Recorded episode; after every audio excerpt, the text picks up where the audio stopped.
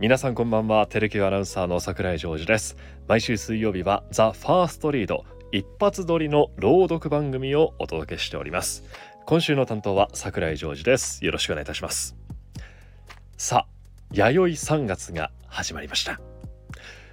この弥生という月の呼び方を何ていうか皆さん知ってますか？これ和風月明って言うんです。まあ、12月だったら師走10月だったら神奈月など、まあ、馴染みがある月の和風月明もあるんですがじゃあ2月は何だったのかわかりますか？如月って言うんですよね。じゃあ7月は何かな？文月。ちょっと聞き慣れないというか私の知識がなかったからかもしれませんが何か新しいこの五感というかね、えー、言葉のリズムだなっていうふうにも感じました。はい。今日から3月ですね。さあその3月の最初にお届けするのは物語 .com に掲載されているタンポポさんの作品66歳の新入社員の第3章と第4章をお届けいたします。簡単にこの物語振り返っていきますと主人公は66歳で再雇用された迫田保さんです。中国語で会社にかかってきた電話が誰も取りませんでした。そんな中迫田さんは商社で中国にいた経験もあったのでその電話に自分からこう名乗りを上げて出てそこで相手を知ることで契約も取ることができたという。お話でした。さあその後迫田さんにはどんな展開が待っているんでしょうか。お聞きください。その日の朝私は全社員の前に立っていた。私の横に立って訓示を述べている社長。しかし緊張しすぎた私の耳には全く入ってこない。そして私の話す番が回ってきた。おはようございます。営業二課所属の迫田保です。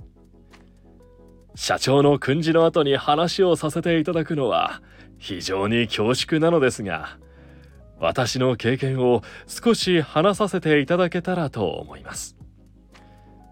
私は1年契約で再雇用された入社1年目の新入社員です。この会社に来る前は商社で40年勤務していました。そのうちの15年は中国の支店での勤務でした。古代の中国に孫子という思想家がいました。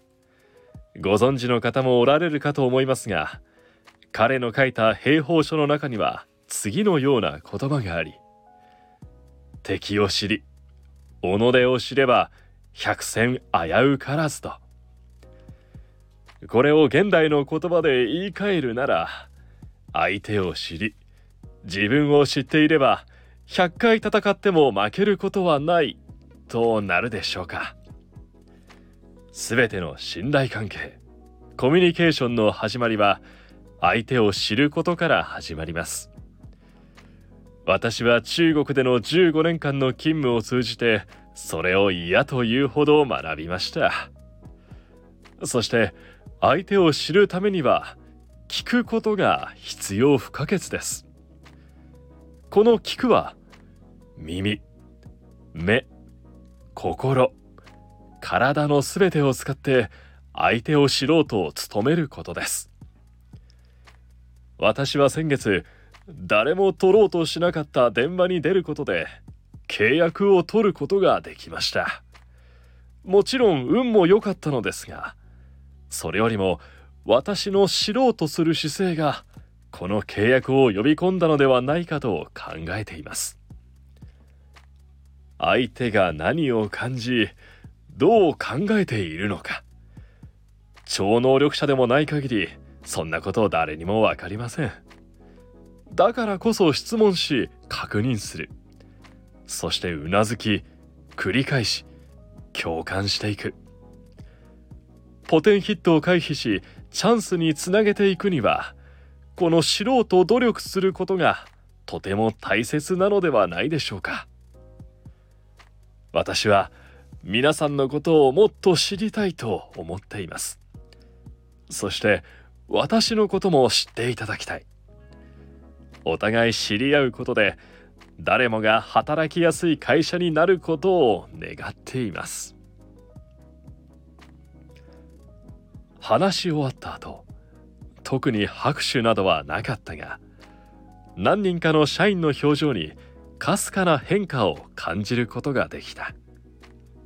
とはいえこの状況がすぐに変わっていくことは難しいだろう。しかし私は知ろうと努力する背中を見せ続けることで未来ある彼らに何かを残せたらと考えている。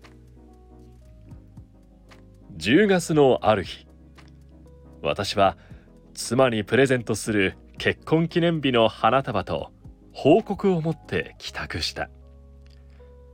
いつもより早い帰宅に驚く妻に花束を渡し報告する。正式採用されたよ。涙ぐむ妻にハンカチを差し出す。ケーキも買っておけばよかったかな。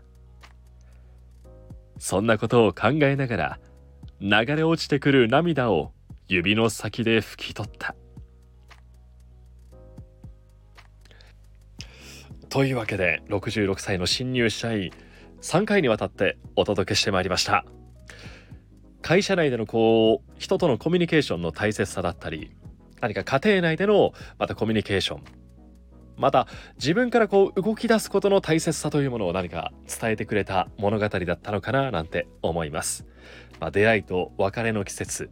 4月からは新しいステージに進まれる方もいらっしゃるかと思いますがそんなね新しい環境になってもこう自分からこう動き出す一歩を踏み出してみてはいかがでしょうか。この辺りで今週はお別れとなります。それでは皆さんおやすみなさい。また来週。